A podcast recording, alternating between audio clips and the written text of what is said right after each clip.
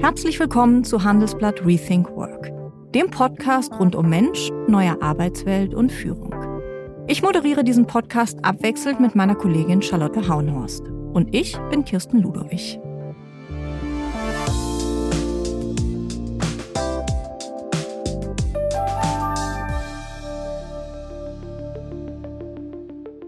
Mein heutiger Gast ist Mirko Wolf-Wiegert. 2003 haben er und sein Kumpel Lorenz Hampel mit 7000 Euro aus ihren Bausparverträgen als Studenten Fritz Cola gegründet. Heute ist der Coca-Cola-Angreifer ein richtiges Unternehmen, wie Wiegert sagt. Mit einem geschätzten Umsatz von rund 50 Millionen Euro im Jahr 2019 und 280 Fritzen. So nennen sich die Mitarbeiterinnen und Mitarbeiter selber.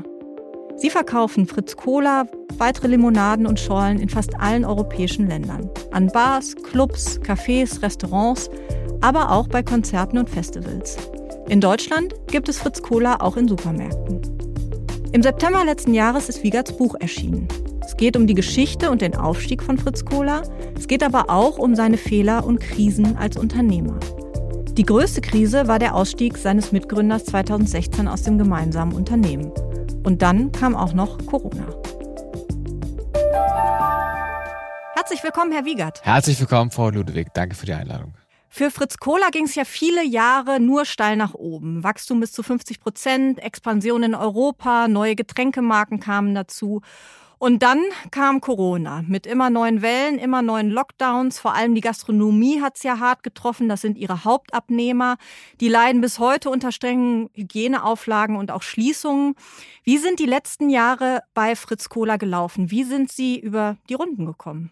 Wir wollen uns gar nicht beklagen. Im Gegensatz zu vielen Gastronomen sind wir, sind wir gut durchgekommen wir konnten immer noch die Sommermonate nutzen, wo ja dann die Menschen irgendwie draußen irgendwie ihre, ihren Feierabend, ihre Freizeit genossen haben. Und da konnten wir dann auch noch Cola, Limonade verkaufen. Sodass wir ähm, eine anspruchsvolle Zeit hinter uns haben, aber ähm, wir auch gut durchgekommen sind und immer noch nicht mit den alten Wachstumszahlen, aber immer noch mit einem guten Wachstum quasi uns über die Jahre jetzt über die Corona-Zeit hinweg gerettet haben. Und akut hatten Sie dann auch Notfallmaßnahmen, also dass Sie sofort Geld zusammengehalten haben, die Leute in Kurzarbeit geschickt haben und sind die immer noch in Kurzarbeit oder? Ja, wir waren natürlich auch so ein bisschen überrascht, wie wahrscheinlich die meisten von uns von, von dieser, von dieser Krise und auch jetzt, sag ich mal, auch in unserer Unternehmensgeschichte die erste größere Krise, so dass wir, sag ich mal, über Nacht Umsatzrückgänge von 80 Prozent hatten und wir jetzt auch nicht wussten, was passiert jetzt konkret tatsächlich. Das heißt, wir waren eine Zeit lang am Anfang der, der Pandemie in Kurzarbeit und sind dann aber ähm, schnell wieder rausgekommen tatsächlich und haben auch dann äh, die komplette Mannschaft frühestmöglich wieder rausgeholt, um auch den, den Mitarbeitern die Auflagen der Kurzarbeit ähm, das so kurz wie möglich zu halten. Mhm.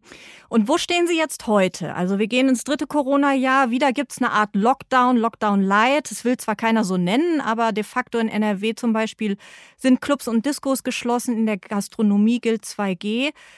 Wo stehen Sie? Mm, ein großer Teil unserer Kunden hat sich äh, arrangiert und hat wie schon eingangs erwähnt, ähm, über die Außenflächen in den Sommermonaten oder Außenflächen, so es denn irgendwie trocken ist, sag ich mal, die Gäste am Laufen gehalten. Die, die, die Bar- und Clubszene, die ist natürlich immer noch getroffen und mit denen machen wir auch keinen kein Umsatz. Aber als Unternehmen haben wir uns jetzt soweit seit einiger Zeit schon darauf eingestellt. Das heißt, wir leben mit den Gastronomen, die eben da sind. Wir haben Kunden im Einzelhandel äh, und nutzen die beiden Wege, sodass auch die komplette Truppe bei uns beschäftigt ist.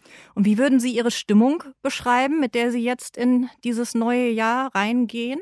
Ganz persönlich auch. Sind Sie erschöpft? Sind Sie froh, so gut durchgekommen zu sein? Glauben Sie, alles wird besser? Mm. Ja, mit der Stimmung war das bei uns so eine Sache. Also wir sind natürlich am Anfang der Pandemie ganz alle ganz brav auch in auch äh, in, in alle komplett ins Homeoffice gegangen und auch in so ein in so, in so eine Lockdown Phase auch als Unternehmen haben dann aber, als dann die ersten Öffnungen waren und wir auch das erstmal wieder offiziell ins Büro durften, festgestellt, ähm, dass das dauerhaft so nicht geht. Also wir wollen nicht dauerhaft alle von zu Hause arbeiten, zumindest die, die, äh, die Leute im Büro. Unser Außendienst arbeitet ja sowieso, sag mal, draußen im Feld und hat regelmäßig Kontakt zu Menschen. Wir haben viele junge Leute bei Fritz. Das heißt, die wohnen dann in der WG oder alleine und denen ist schon die Decke auf dem auf den Kopf gefallen. Auch mir, auch wenn ich jetzt, äh, sag ich mal, nicht alleine zu Hause wohne mit Familie, aber mir ist auch dann irgendwann die Decke auf den Kopf gefallen. So dass wir heute und das auch schon jetzt seit einiger Zeit neben dem Homeoffice auch ein aktives ähm, Büro anbieten. Mhm. Das heißt, ähm, mit allen Sicherheitsauflagen, Maske und mit Luft und mit Luftfilter und Abstand, was wir alles haben hier, Hygienekonzept. Aber wir bieten auch ähm, äh, Zusammenkünfte an, damit einfach die Menschen einfach einen sozialen Austausch haben. Und wir haben im letzten Sommer ein, ein Sommerfest gefeiert, auch mit Hygienekonzept, einem Brimborium. Aber da sind wir als Unternehmen zusammengekommen und wir sind auch äh, eine, eine Weihnachtsfeier haben wir auch gemacht, äh, auch nach allen ähm, Regeln der, der Hygienekonzepte und der Impfkonzepte. Ach so, ich, wollte, ich dachte, Sie sagen jetzt nach allen Regeln der Feierkunst. Ja, yeah, das auch. Also wir leben stark vom persönlichen Kontakt. Also wir sind ja, sag mal, eine Cola, Limonadenmarkt, wir kommen, wir sind Gastronomiekinder. Wir sind ganz stark menschenfokussiert. Das, auch wenn wir am Computer arbeiten, wir sind ja schon Menschenbusiness irgendwo. Und ähm, wir haben eine sehr hohe Impfquote und wir haben, wir sind Freunde vom PCR-Test, also der PCR-Test und wir, wir sind hier Abo. wir sind eins mit so einem PCR-Test. Insofern konnten wir auch eine Sommersause machen. Wir haben auch eine, ein, ein Winter, ein Weihnachtsfest gemacht tatsächlich, ähm, um diesen diese, diese menschliche Zusammenkunft zu ermöglichen. Mhm. Das ist auch wichtig. Und insofern gehen wir auch nicht so erschöpft. Also ich glaube, wir sind nicht mehr erschöpft, wir sind eher schon wieder im Daily Business. Mhm. Was konkret geht bei Fritz Kohler verloren? Wenn alle im Homeoffice sitzen. Also, dass das technisch alles funktioniert, dass das Business aufrechterhalten bleibt, ähm, ist, glaube ich, unstrittig, aber es bleibt ja auch viel auf der Strecke. Was genau bei Ihnen? Ja, wir haben erlebt, wir haben eine hohe Spannbreite. Also wir haben halt Leute, die, die im Verkauf arbeiten und Cola verkaufen an, da wo man halt Cola kaufen kann, überall. Aber wir haben natürlich auch Büroleute, ähm, und der Zusammenhang in dieser hohen oder Zusammenarbeit, dieser hohen Spannweite an verschiedenen Menschen, das geht flöten, weil die zufällige Begegnung fehlt einfach. Das, der Plausch, der, der kontroverse Austausch, den kann man, oder konnten wir zumindest über Teams oder über andere Maßnahmen so digital nicht darstellen. Und da, da haben wir gemerkt, dass so in der, in der, im Miteinander ist schon, schon was verloren gegangen wird er vielleicht ein bisschen teilweise auch so ein bisschen wunderlich. Insofern haben wir da ein paar Wochen gebraucht, wieder zusammenzufinden. Und das wollen wir jetzt auch über die nächsten Omikron-Wochen und Monate auch noch aufrechterhalten, so gut es eben geht, dass uns das nicht wieder verloren geht. Haben Sie an sich selber auch Wunderliches entdeckt? Ja, ja, klar, logisch. Also das, also die, die Breite, die Breite der Themen, ähm, man, man wird da ein bisschen schmal spuriger tatsächlich. Und ich habe auch gebraucht wieder, dass ich da zurück in meinen Trott finde. Was meinen Sie mit schmalspurig? Die einzelnen Themen. Also es werden, es werden weniger Themen, was gut ist, weil man sich natürlich fokussiert. Aber ähm, schmalspurig im Sinne von verschiedene Sichtweisen auf Einzelthemen. Oder wie weit sind wir als ja. Unternehmen? Oder wie sehen denn die anderen das? So, das sag ich mal, das ist ja digital, ist das ja Kontroversen oder, oder breite Diskussionen oder auch Gesichtsmimik, äh, Zustimmung, Ablehnung, das ist ja nicht so möglich tatsächlich, zumindest erleben wir das so. Und, ähm, und da wird, werden die Diskussionen, der Austausch wird dann schmaler und nicht so breit. Und äh, sinnvoll ist natürlich ein breiter Austausch. Hm. Sie sind ja auch selber gerade in den Anfangsjahren äh, durch die Cafés, Bars, Clubs, Restaurants getingelt und haben ihre Fritz Cola angepriesen. Also sozusagen Direktvertrieb par excellence. Oder auch, man kann sagen, Klinkenputzen. Sie sind auch noch heute nah am Kunden dran. Das geht aber ja während Corona eher schlecht. Was macht das mit Ihnen persönlich, wenn Sie sagen, Sie sind eben nicht draußen im Geschehen und Sie sind nicht draußen mit dabei und bekommen nicht dieses direkte Feedback von den Kunden? Äh, oh ja, wir sind trotzdem draußen dabei. Also ähm, auch Sie selber? Auch, auch ich selber. Mhm. Ich war jetzt gerade vor Weihnachten in München unterwegs. Mhm. München noch viel strenger als hier in, in Hamburg bei uns im Norden, deutlich restriktiver da sieht man da nicht so viel und man trifft nicht so viele Leute und es, ist eine, es war eine eher traurige Veranstaltung, durch München zu gehen und unsere Kunden zu besuchen, so sie den offen hatten. Aber trotzdem, man kriegt die Sorgen und Nöte mit, man, man zeigt Flagge, also auch wir haben, zeigen jeden Tag Flagge bei unseren Leuten draußen. Wir sind da und bekommen das Feedback. Wir werten das auch bei uns in Hamburg aus. Ähm, nee, nee, also jetzt, wir reisen auch ganz regulär, ist das hier auch schon wieder ein Reisezirkus, den wir bei Fritz haben, weil wir eben Menschenbusiness sind und das nicht alles digital darstellen wollen. Also das wird sich auch nicht ändern, ähm, wenn dann vielleicht irgendwann alle Beschränkungen wieder aufgehoben worden sind und wir zum ja, New Normal zurückkehren? Also Sie, Sie sagen, Sie bleiben weiter nah am Menschen, weiter in den Travel-Business.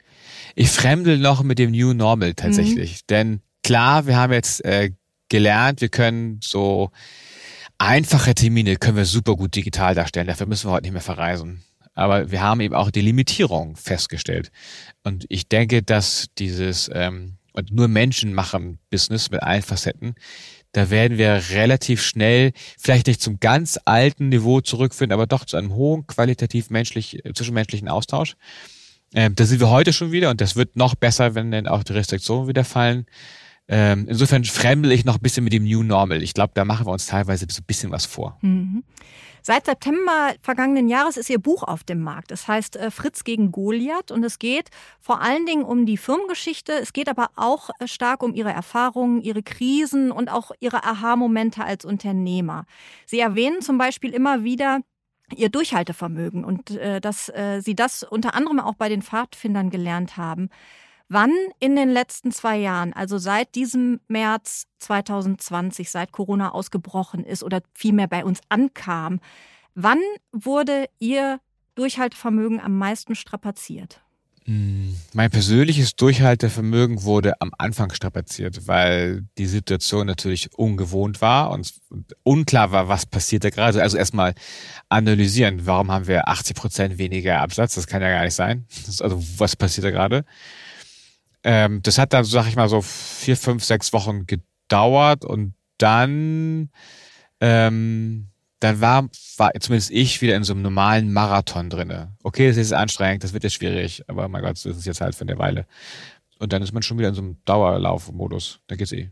Also haben Sie sich da selber so ein bisschen durch Aktionismus rausgeholt oder wie kann ja. ich das verstehen? Ja, schon so ein bisschen Aktionismus, rausfahren, zu den, zu unseren, zu unseren Kunden im Handel und in der Gastronomie, was passiert da wirklich gerade, also verstehen, was da gerade Phase ist. Das ganz klassisch durch, durch Besuche, durch eins zu eins Besuche. Ähm, gucken, wo liegt es bei den Absätzen. Und das kann man ja bei so einem Kohleabsatz relativ einfach darstellen, wenn man sich die Kühlschränke anguckt und das Kundenverhalten. Und dann kriegt man das relativ schnell spitz, was da gerade los ist oder eben nicht. Hm. Sie sehen Ihr Buch auch so ein bisschen als äh, Start-up-Fibel, haben Sie geschrieben, also auch als Inspiration für Gründerinnen und Gründer. Im Vorwort schreiben Sie, Hauptsache, ihr lauft los. Gilt das jetzt auch in Pandemiezeiten noch oder gilt es vielleicht gerade jetzt? Nach einer kurzen Unterbrechung geht es gleich weiter. Bleiben Sie dran. Kennst du schon aus Regierungskreisen? Den Podcast der Bundesregierung? Hier erfährst du, wie man sich die Arbeit der Bundesregierung vorstellen muss. Wir schauen, nein, wir hören in den Maschinenraum. Wie werden Entscheidungen getroffen? Und warum so und nicht anders?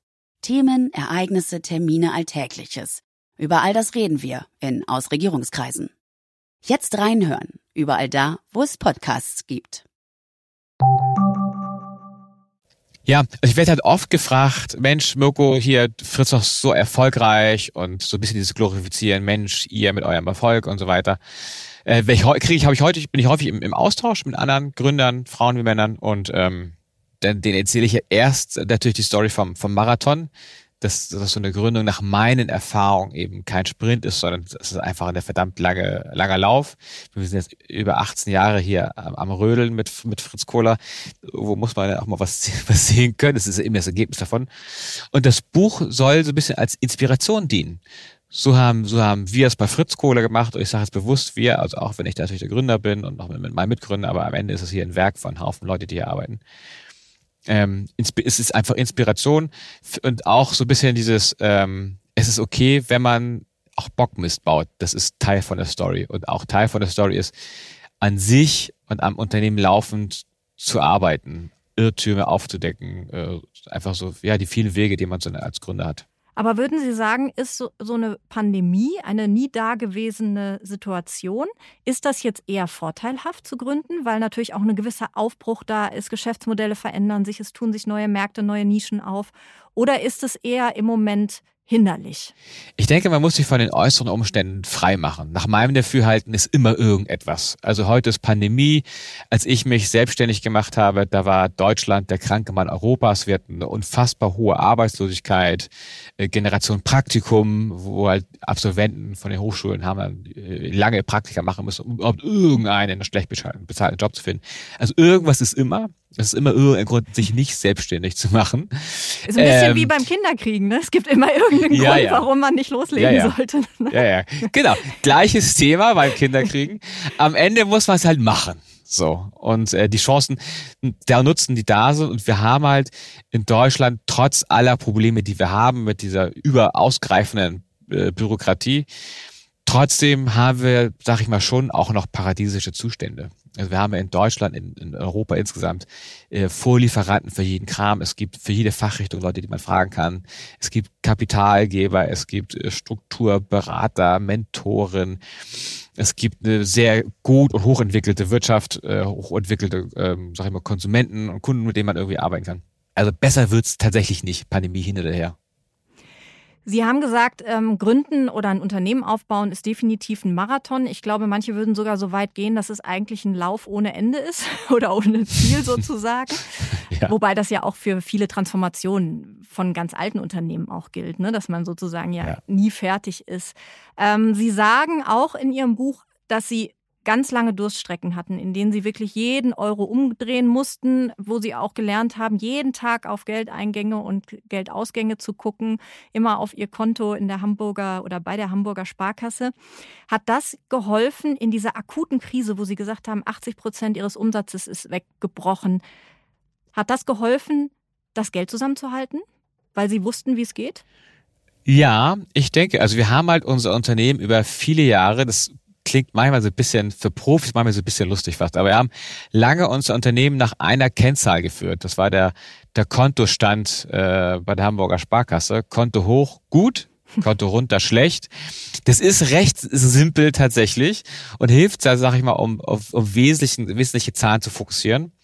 Und wir hatten da auch äh, teilweise unsere besten Zeiten. Sehr fokussiertes Arbeiten. Was müssen wir machen, was machen wir auf gar keinen Fall? Was geht und was geht nicht? Und ähm, wenn dann auf einmal über 80 Prozent vom, vom Absatz wegbricht, schnelle Entscheidung, also auch zu wissen, wo, an welche Entscheidung wir jetzt ran müssen. Und ähm, das hilft schon, wenn man es einmal gelernt hat, mhm. mit, mit wenig Geld umgehen zu müssen. Sie sagen im Umkehrschluss, dass Sie die größten Fehler immer gemacht haben bei Fritz Kohler, wenn genug Geld da war. Was war denn da so Ihr größter Fehler? Also wo Sie jetzt sagen würden, lieber Gründer, liebe Gründerin, bitte auf keinen Fall nachmachen, weil das, was ich damals gemacht habe, war echt völlig daneben. Mm. Ich würde sagen, liebe, liebe, liebe Gründer, fokussiert euch. Also wir haben halt die, die Fehler gemacht mit viel Geld und die Projekte dann einfach ausufern zu lassen. Ah, da können wir noch das machen und jenes und das können wir noch machen, das können wir noch ganz toll ausarbeiten. Haben also das Thema total eskalieren lassen, statt einfach auf den Kern unserer Kompetenz und dann auf den Kern der Aufgabenstellung zu kommen tatsächlich und sich auch bewusst zu reduzieren oder zu fokussieren. Und viel Geld verleiht uns zumindest äh, verleitet, Dinge größer zu machen als, als notwendig und auch dadurch Komplexität reinzuholen. Komplexität ist natürlich eher hinderlich. Mhm. Für Sie als Gründer war es auch immer klar, dass Sie äh, keine fremden Geldgeber reinholen wollten und auch keine riskanten Kredite aufnehmen wollten für, wie Sie schreiben, ungelegte Eier, also spekulative Aktivitäten. Wie schauen Sie mit der Einstellung auf diese extrem hohen Bewertungen, die heute im Markt sind? Also zum Beispiel für Lieferdienste wie Gorillas und Co. Mm, tatsächlich kann ich letzteres schlecht bewerten, weil das so dieses, dieses spekulative Element ist nicht so wirklich meins. Ich bin da eher so klassisch wieder unterwegs. Ähm, und wir haben ja auch, sag ich mal, mit äh, Cola, Limonaden ein eher einfaches Geschäftsmodell, ist nicht so super komplex. Ähm, und da ist das bei dem, was wir machen, ist so ein bisschen dieser nüchterne, trockene, konservative Angang der Finanzierung auf jeden Fall hilfreich, weil man sich dadurch Freiheiten in Entscheidungsfindung und in der täglichen Arbeit äh, nehmen kann. Sie sagen auch, dass wenig Geld ein ungemeiner Kreativitätstreiber ist. Ähm, jetzt ist eben viel Geld gerade im Markt, trotz Corona. Macht das aus Ihrer Sicht viele Gründer zu schnell, ja, wie soll man sagen, nicht unkreativ, aber vielleicht zu schnell zu satt? Oder auch mit dieser Gefahr, sich zu verzetteln, eben weil genug Geld da ist? Mm, ausgehend von, von, von meiner Geschichte, ich meine, wir haben halt dieses schwarz-weiße Logo, ähm, sehr simpel, sehr reduziert, basierend auf unserer Story, dass wir eben mit 7000 Euro angefangen haben, unser Unternehmen aufzubauen. Da war halt schwarz-weiß immer das Billigste und die Gesichter, ja, die mussten wir ja nicht bezahlen, sondern eben unsere eigenen Gesichter und so. Insofern leben wir dieses sehr reduzierte, sehr, sehr einfache Leben wir und haben damit auch gute Erfahrungen gemacht. Mm. Mm. Und wir haben in der Anfangszeit fertig studiert, haben nebenher noch gearbeitet und haben uns selbstständig gemacht. Das hat auf jeden Fall dafür gesorgt, dass wir satt, nicht, nein, nicht satt, sondern äh, eher, eher hungrig nach Erfolg waren und auch da ein bisschen die extra Meile rein, reingegangen haben. Und da weiß ich halt nicht, ob, ob man das, ob man das noch hat, wenn man, sag ich mal, ähm, mit finanziellen Mitteln reichlich ausgestattet ist. Das kann ich tatsächlich nicht beantworten. Mhm. Sie haben gesagt, äh, Ihre beiden Konterfei sind auf der Fritz-Cola-Flasche drauf. Der eine ist äh, Lorenz Hampel, das ist Ihr Mitgründer gewesen. Der ist ja. 2016 aus dem Unternehmen ausgestiegen. Was genau ist da passiert? Warum haben Sie sich damals getrennt? Wir haben ja Fritz Cola über, über viele Jahre ähm, sehr erfolgreich gemacht, zusammen als Team ähm, und auch als, als Freunde und als Gründer. Und wir haben ja wirklich 24-7 das Ding aufgebaut. Und wenn man dann, ähm, da waren wir in den 20ern und wenn wir dann, als wir dann Ende 30, Anfang 40 waren, so ein bisschen Halbzeit im Leben und man auch schon erfolgreich war, stellt sich schon die Frage, na, was mache ich denn mit der zweiten Hälfte des Lebens? So, und da ist halt die Frage, will ich das hier weitermachen? Auch mit dem, mit der Anstrengung, die dahinter steht, mit dem Einsatz, der auch gefordert ist? Oder will man was Neues machen und auch einfach sich neuen Themen widmen, wird einem auch ein bisschen Fahrt, super neue Herausforderungen. Und so in dieser, in dieser Diskussion und auch wenn sich dann persönliche Prioritäten verschieben, erschien es uns sinnvoll, einfach zu sagen, okay, lass einfach gucken, dass einer von uns eben weitermacht und der andere macht eben was, was Neues. Wie haben Sie das gemerkt? Also wann hatten, hatten Sie so ein Gefühl? Sind Sie öfter aneinander geraten? Mm, bei uns haben wir das gemerkt, wenn es ist ja hier schon sehr intensiv bei Fritz zu arbeiten und wir sind sehr tief an unseren Themen dran. Und, ähm, und wenn da so ein bisschen die Motivation nachlässt und der, dieses, dieses Dranbleiben ist und dieses Pushy nachlässt, das, das kriegt man schon irgendwie mit tatsächlich in so vielen Einzelthemen. Und das hat Sie dann gestört an Ihrem Mitgründer? Also, dass äh, Sie, ich verstehe es so, dass Sie derjenige waren, der noch weiter mit 150 Prozent das Unternehmen vorantreiben wollten und er war dann eher, naja, es gibt auch noch andere Möglichkeiten neben Fritz Kohler? Ja, oder nee, ja, wir waren beide auch mal mit Ups und Downs so, so. Also das jetzt nicht, würde ich jetzt gar nicht nur auf mich beziehen oder so, sondern aber welche Richtung und mit welcher Intensität und mit welcher Intention, mit welcher Zielsetzung. Und da sollten ja, oder müssen ja, sag ich mal, die Inhaber schon 100% Übereinstimmung haben, also das gleiche Ziel mit dem gleichen Drive zu, ver zu verfolgen. Mhm. Sonst, der Fisch steckt immer vom Kopf und das ist ja bei Fritz auch nicht anders. Und wenn da die, wenn da die Inhaber da nicht immer in die gleiche Richtung laufen, das ist nicht unbedingt hilfreich. Und da muss man dann schon auch einen Weg finden, also sich auf ein Ziel zu verständigen. Und wie war das dann? Haben Sie dann irgendwann gesagt, Lorenz, wir müssen reden? Oder er, Mirko, wir müssen reden? Oder ist es so ausgelaufen und war dann irgendwann klar? Oder gab es so einen Punkt? Ich glaube, das, war, das war also unausgesprochener Raum. Also dafür kannten wir uns ja auch schon, mhm. nicht ein halbes Jahrhundert, aber schon äh, Ewigkeit. Also wir kennen uns ja noch aus, aus Kindertagen, eben aus der Pfadfinderzeit, wo wir beide um die zehn waren. Ähm, insofern gibt es eine bestimmte Kommunikation, die auch unausgesprochen zwischen einem steht. Mhm. Sie schreiben in Ihrem Buch, dass dieser Ausstieg ähm, die tiefste Krise vor Corona gewesen sei und dass Sie, äh, Zitat, physisch, psychisch und auch finanziell an Ihre Grenzen gegangen sind oder dass es Sie an Ihre Grenzen gebracht hat. Das klingt ziemlich dramatisch. Ich fand, das war einer der dramatischen Sätze in diesem Buch. Können Sie da noch mal erzählen, ja, warum das, warum Ihnen das so nahe gegangen ist? Ja, ich glaube, es ist vielleicht nicht eine größte Krise für mich und fürs Unternehmen gewesen äh, neben Corona, sondern auch noch größer als Corona jetzt für uns als Unternehmen mhm. und auch für mich persönlich tatsächlich, weil Corona ist irgendwie, mein Gott, da war der Anfang schwierig und dann ist halt, ähm, aber wir sind eben kein Gastrobetrieb, der, der täglich mit solchen Auflagen beschäftigt ist. Ähm, nee, aber ich bin natürlich an meine Grenzen gestoßen, weil ich da mich mit Themen beschäftigen musste, die ähm, von denen ich so gar keine Ahnung hatte. Also wie, wie gehen solche Trennungsgespräche? Wo findet man das notwendige Kapital? Wie sagt man das der eigenen Belegschaft? Wie sagt man das? Wie kommuniziert man das? Wie verhält man sich? Ähm, Unruhe entsteht natürlich im Unternehmen, wenn, er, wenn einer der Gründer von Bord geht, ähm, da gucken natürlich alle so ein bisschen auch verschreckt und gucken auch nervös, aufgeregt. Und jetzt bin ich ja kein erfahrener Manager in dem Sinne. Der ist jetzt, äh, sondern ich bin ja Gründer und habe da meine Erfahrung. Und da war ich außerhalb von meiner Komfortzone tatsächlich. Und da, sag ich mal, für so einen Haufen von äh, über 200 Leuten damals äh, die Verantwortung zu tragen und das, das sicherzustellen, dass das Geschäft jeden Tag funktioniert. Neben dem, ähm, dass die zwei Gesellschafter sich trennen, das äh, zu organisieren, also Tagesgeschäft und das eben noch on top, das, ähm, da war ich weit über dem, was ich tatsächlich äh, ähm, normalerweise leisten kann. Mhm. Sind Sie heute noch befreundet oder ist Ihre Freundschaft auch dann sozusagen mit dem Ausstieg aus dem Unternehmen mitgegangen sozusagen? Nach einer kurzen Unterbrechung geht es gleich weiter. Bleiben Sie dran. Kennst du schon aus Regierungskreisen? Den Podcast der Bundesregierung? Hier erfährst du, wie man sich die Arbeit der Bundesregierung vorstellen muss. Wir schauen, nein, wir hören in den Maschinenraum. Wie werden Entscheidungen getroffen? Und warum so und nicht anders? Themen, Ereignisse, Termine, Alltägliches. Über all das reden wir in Ausregierungskreisen. Jetzt reinhören, überall da, wo es Podcasts gibt. Wir hatten eine intensive Zeit, also ähm, all die Jahre. Und das ist, das ist bestimmt so ein bisschen abgekühlt auf jeden Fall. Jetzt ist aber Hamburg natürlich nicht so groß, ist ja alles sehr dörflich hier bei uns. Und insofern läuft man sich ja schon noch mit die Wege. Mir ist aufgefallen, dass Sie in Ihrem Buch oft und viel von Kunden oder auch Mitarbeiterinnen und Mitarbeitern als Freunden erzählen. Das finde ich ehrlich gesagt ein bisschen schwierig, vor allem wenn man dann doch mal, ich sag mal ganz salopp, den Chef raushängen lassen muss oder es auch Streit und Differenzen mm, gibt. Ja. Ist das ein Problem oder können Sie das gut trennen?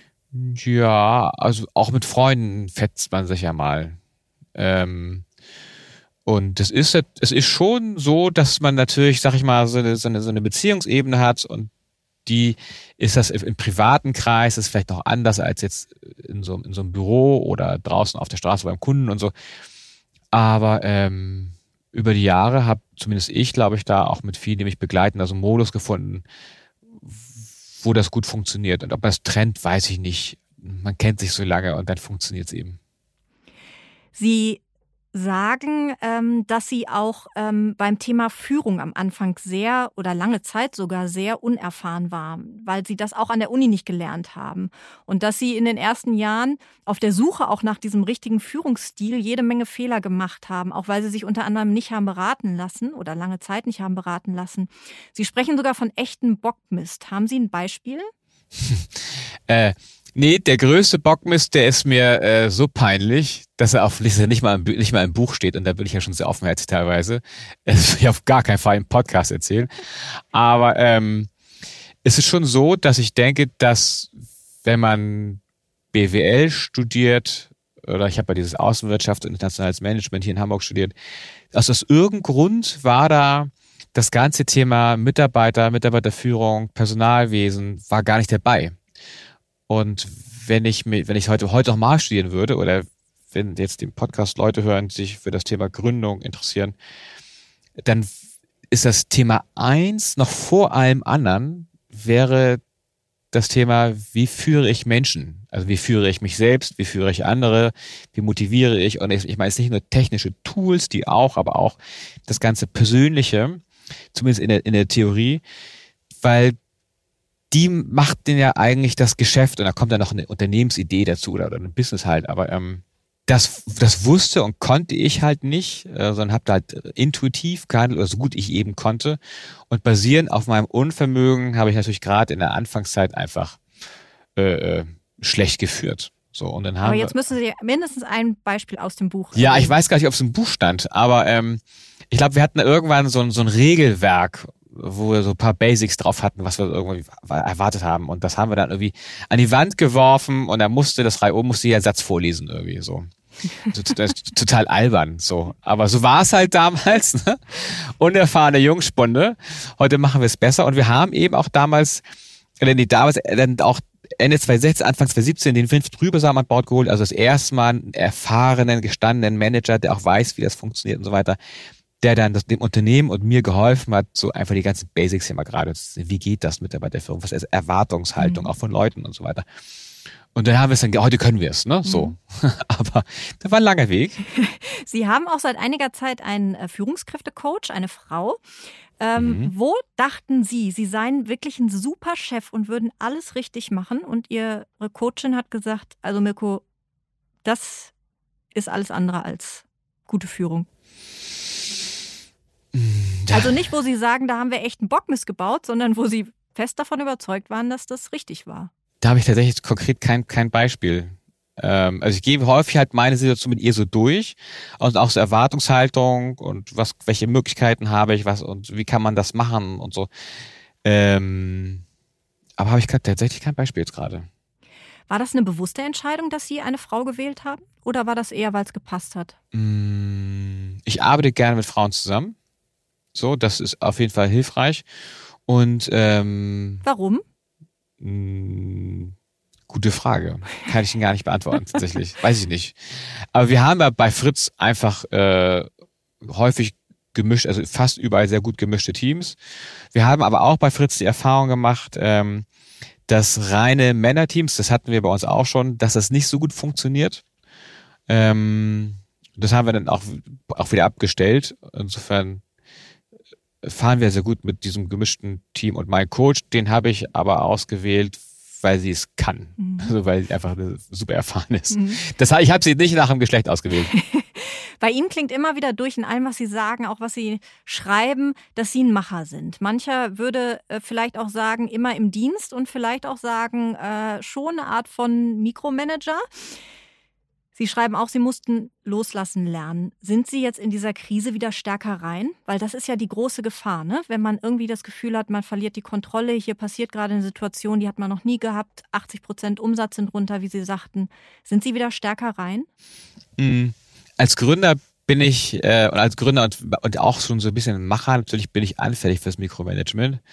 Aber ich meine, dafür habe ich einen Coach, dass, dass ich das übe, dass ich da eben nicht rückfällig werde. Und auch in Krisensituationen. Ich meine, wir haben ja eine ganze Reihe von, von Leuten, die sind viel kompetenter als ich. So, also da, da reicht es, wenn ich den Rahmen abstecke und dann, dann läuft das eh. Mhm. Ähm, und ich habe aber, sag ich mal, mein Werkzeug, die kleine Taschenlampe, das heißt eine, im, im, im übertragenen Sinne, wo ich dann bei Einzelthemen darf ich ganz tief reinleuchten und darf dann mein Micromanagement ausleben. Aber dann mach es ja auch wieder aus und dann könnt ihr doch wieder Ruhe arbeiten. Das ist auch wieder weg. Was sind das für Themen? Sind das äh, verschiedene Themen oder immer dieselben Themen, wo Sie sagen, da haben Sie noch den Finger drauf? Nee, von bis. Also es kann von Supply Chain bis hin zum Kühlschrank beim Gastronom gehen oder der, der, Punkt, das, der Punkt auf irgendeinem Etikett hinten links, keine Ahnung. Aber äh, no worries, ich mache das nicht so häufig. Also die Leute dürfen ja auch ohne mich arbeiten. Sie notieren sich fast täglich neue Ideen und Inspirationen. Haben Sie schon mal darüber nachgedacht, Fritz Cola zu verkaufen und nochmal ein Unternehmen von der Pike auf ganz neu zu starten? Also all das auf die Probe zu stellen, was Sie jetzt auch in Ihrem Buch sozusagen eine Inspiration mitgeben? Nochmal bei sich auf die Probe zu stellen? Mm. Ja, tatsächlich. Also als eben zur Diskussion stand, ähm, wer Fritz Kohler verlässt und wie wir es weitermachen und so weiter. Da habe ich mir schon die Frage gestellt, okay, mache ich Fritz weiter oder mache ich es eben nicht? Und dann, ähm, und da hätte ich mir das durchaus auch vorstellen können, tatsächlich. Mittlerweile aber bin ich so erfahren und so gut in dem, was ich mache, und auch das Unternehmen hat eine bestimmte Größe erreicht, dass ich basierend auf meinem Erfahrungsschatz und den Leuten, mit denen, das, mit denen ich das hier teilen darf, ich die nächsten Aufgaben angehen kann, die aber eine gewisse Größe äh, einfach ähm, voraussetzen. Insofern freue ich mich einfach auf die neuen anstehenden Aufgaben. Hatten Sie vielleicht auch einen gewissen Anteil Schiss, dass das nächste Unternehmen einfach nicht so eine Erfolgsgeschichte wird? Ähm, vielleicht, ja, auf jeden Fall. Also, dass jetzt Fritz so ein Erfolg ist, wie gesagt, das sind ja jetzt auch schon über 18 Jahre und dass man was Neues macht, äh, dass es auch wieder so ein Erfolg wird, kann man eigentlich nicht erwarten. Äh, und man muss auch bei dem, was, was man macht, einfach auch Scheitern mit, mit einrechnen. Also auch, was wir ja schon an Bockmist geschossen haben, dass wir nicht gescheitert sind, lag eben einfach daran, dass wir groß genug waren und uns das leisten konnten. Ne? Aber ähm, ja, ich glaube, das ist der Teil von so Wer sich auf Gründung einlässt, muss sich eben auch auf Scheitern einlassen. Mhm. Und auch ich bin ja vor Fritz Kohler gescheitert mit meinen Ideen, die ich vorher schon hatte. Also es ist ja nicht immer so, dass ich jeden Tag Erfolg habe. Gab es schon mal ähm, Angebote für Ihr Unternehmen, bei denen Sie schon noch mal eine Nacht drüber geschlafen haben, weil Sie doch lukrativ genug waren oder wo es vielleicht auch gepasst hätte vom Käufer her? Ja, Angebote gab es. Klar, reichlich. Mm. Aber wir haben uns bei Fritz etwas aufgebaut, das muss man verstehen, das muss man ähm, wertschätzen und auch die Möglichkeit und das Potenzial, das dahinter steht, das muss man auch erstmal ähm, erkennen tatsächlich. Das, das erkennt nicht jeder. Mhm. So, das, ist, das ist schon so. Was passiert dann, wenn Sie morgen, Gott behüte, vor dem Bus laufen? Ja, Tja, dann bin ich ja nicht mehr dabei. Dann gucke ich mir das Ganze von oben hoffentlich an oder von unten, je nachdem. Wenn ich zu viel Mist gebaut habe, dann von unten.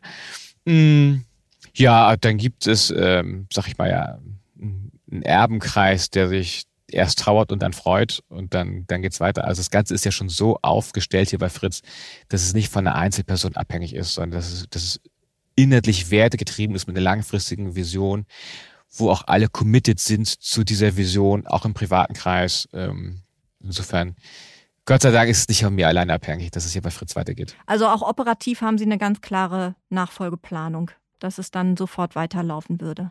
Ja, ja, genau. Also wie gesagt, ich bin ja hier einer von zwei Geschäftsführern und ähm, wir haben beschäftigen ja auch Leute, die das wirklich können, tatsächlich. Ähm, Im Gegensatz zu mir. Insofern, äh, nein, nein. Also operativ und inhaltlich läuft es eh weiter. Eine beliebte Bewerbungsfrage ist ja immer, oder eine beliebte Frage in Bewerbungsgesprächen ist ja immer, wo sehen Sie sich in fünf oder zehn Jahren? Wo sehen Sie sich und Fritz Kohler in fünf oder auch zehn Jahren? Ja, wir werden jetzt zunehmend ein ein, eine, also wir, wir kommen ja aus so einer starken Hamburger Cola und auch jetzt wieder eine deutsche Cola, aber wir werden ja, sag ich mal, irgendwann wirklich schon auch noch ähm, unsere, unsere Fans in, in ganz Europa beglücken. Und dann freue ich mich schon, wenn ich mit meinen Fritzen irgendwann äh, eine eiskalte Fritz-Cola am Mittelmeer trinke und auf den Erfolg anstoße. Sie haben in Ihrem Buch 25 Regeln aufgeschrieben, die für Sie als Unternehmer funktioniert haben, sozusagen Ihr kleines Einmaleins des Unternehmertums. Für 25 Regeln haben wir jetzt keine Zeit, aber was sind die drei wichtigsten? Vielleicht auch gerade mit einem Blick auf eine Krise, wie Sie sie erlebt haben, als Ihr Mitgründer ausgestiegen ist, wie Sie sie zu Beginn von Corona erlebt haben. Die wichtigsten Regeln aus, aus diesen 25. Jetzt müsste ich die 25 alle im Kopf haben, aber die wichtigste Regel ist. Die haben Sie nicht laminiert auf dem Schreibtisch liegen oder werfen Sie an die Wand hab, und lesen Sie sie jeden Tag vor. Ich wollte sie mir eigentlich eintätowieren in meinen linken Arm, aber habe ich jetzt nicht gemacht. Aber das Wichtigste ist tatsächlich diese, diese, ähm, die Freude beim Arbeiten. Also man muss da schon, schon wirklich Bock drauf haben auf das, was man hat und auch ähm, es muss einen wirklich innerlich treiben, weil es ist halt ein Marathon, also den gewinne ich nicht über Nacht und auch nicht morgen früh, sondern das ist schon eine hohe, also diese hohe Selbstmotivation über langen Zeitraum, das muss schon innerlich wirklich triggern, dass man da, dass man da Bock drauf hat. Ne? Ich glaube, das ist so die, die ganze, diese ganze Kern, der Nukleus, auf das es zurückgeht, ob das jetzt eine Cola ist oder irgendein anderes Business. Ähm, das ist die, die Regel, die, die über alles überstrahlt, auf jeden Fall. Herr Wiegert, vielen Dank. Danke für, danke für die Einladung zum, zum Gespräch. Und für alle die, die mehr darüber wissen wollen, wie sich unsere Arbeitswelt verändert und was das alles für uns bedeutet, habe ich gute Nachrichten. Wir haben uns ein besonderes Angebot für all unsere Hörerinnen und Hörer überlegt. Unter dem Link handelsblatt.com slash mehr Karriere haben Sie jetzt die Möglichkeit, unser komplettes Repertoire an Artikeln, Podcasts und vieles mehr zu testen. Probieren Sie es gerne mal aus. Ich bin gespannt auf Ihr Feedback. Den Link finden Sie in den Show Notes.